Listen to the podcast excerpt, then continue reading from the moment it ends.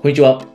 今日このセッションの中ではですね、えー、あなたが次のレベルに行くために必要なこと、えー、コーチングしていると本当によく気づくんですね。ハイパフォーマンスコーチングだったり、えー、いろいろなタイプのコーチングをしているんですが、その中でやっぱり例えばビジネスを次のレベルにだったり、自分自身を次のレベルに持っていきたいだったり、パフォーマンスを次のレベルに上げたいというふうになっていくときに、いろんなブロックがかかっています。で、そのブロックが外せないと停滞してしまうと。で、多くの人が例えばビジネスの状況が数年間経っても変わらないだったり、自分の例えばスポーツのパフォーマンスがそのまま今の状況から何ヶ月もトライしても変わらない。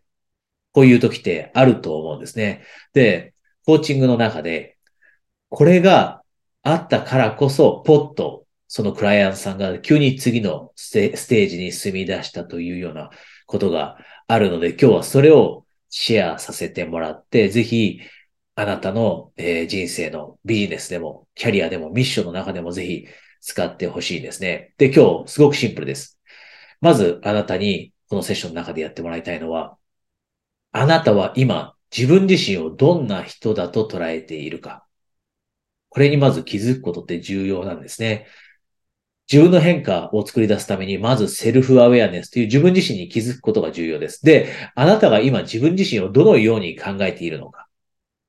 あなたが今自分をどんな人だと思っているのか。で、これ、コーチングとかしていない場合って、大抵の場合、自分をどのように考えているかっていうのは過去がベースになります。過去自分がどんなことをしてきたから自分って今どんな人間なんだと。例えばよくいるのが、自分はまあまあだなと。自分は中の中だなっていうふうに考える人多いです。または自分は中の上ぐらいかなと。で、それって過去、例えば成績だったり、過去自分が、えー、取ってきた、例えば賞だったり、そこまで大した賞とかって取ってない。そこまでいい学校も行ってない。そこまでいい成績も取れてきてない。で、そうすると自分自身を見たときに過去をベースになっているので、中の上ぐらいかな、みたいな。じゃあ、中の上だと思っている人が、その上の上クラスに行く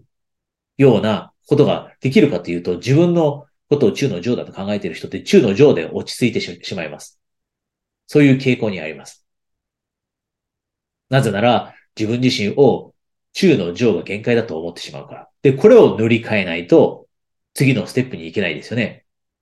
なので、え今日はですね、この自分をどう考えているかというところを塗り替えるという話なんですね。で、まずその一番最初のステップとしては、私たちが自分をどう捉えているか。自分をものすごく強い人だと思っているか。自分をものすごく勇気のある人だと思っているか。自分は話し上手の人だと思っているか。自分を周りにインスピレーションを与えられるような人だと考えているか。まずは、今のあなたが自分をどう考えているかというのを書き出して、じゃあ次のステップは、それを新しいものに書き換えてしまうと。で、この書き換えてしまうときには、あなたが目指しているところに行きつけるような人ってどんな人なんだろうというふうに考えればいいと。あなたが今持っている大きなビジョンありますよね。大きなゴールがありますよね。で、それは、どんな人が達成し得るものなんだろう。中の上な人ではないかもしれない。上の上の人かもしれない。であれば自分自身を上の上だと思えるように捉えると。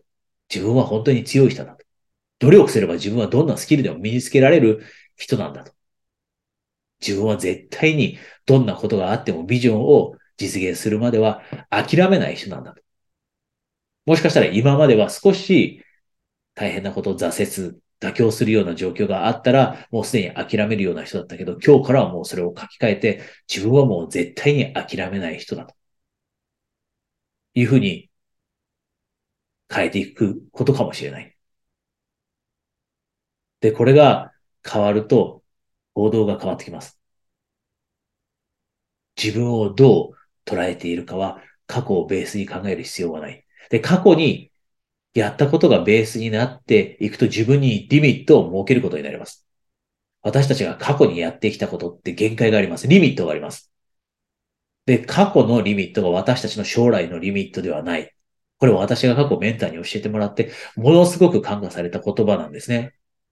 過去にやってきたことのリミットっていうのは、私たちの将来のリミットではない。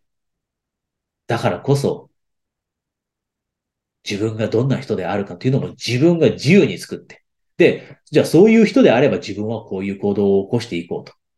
絶対に自分は諦めない人であれば、じゃあ今日どんな行動を起こしていこうと。自分は絶対に本を読んで、セミナーに参加して、勉強すればどんなことでも成し得ることができる人なんだということを死んでいれば、行動が変わってくる。で、行動が変わってくると自分が本当に少しずつその人に近づいてきますよね。今までと行動が変わってきて、本当にその今書き換えたような人に近づいていく。で、その近づいていく過程で自分の価値って、マーケットに対する自分の価値って上がっていきます。で、そうすると周りが変わってくるんです。あなたが付き合う人が変わってくる。あなたがやっているビジネスが変わってくる。なので、この、どんな人であるかということを書き換えることってものすごく重要で、コーチングを受けて実際に書き換えた人の中で、本当にそれを常に意識した人は変わっていくんですね。それをもう今まで何人も見てきたので、今日この話をシェアさせてもらいました。なので、あなたもぜひ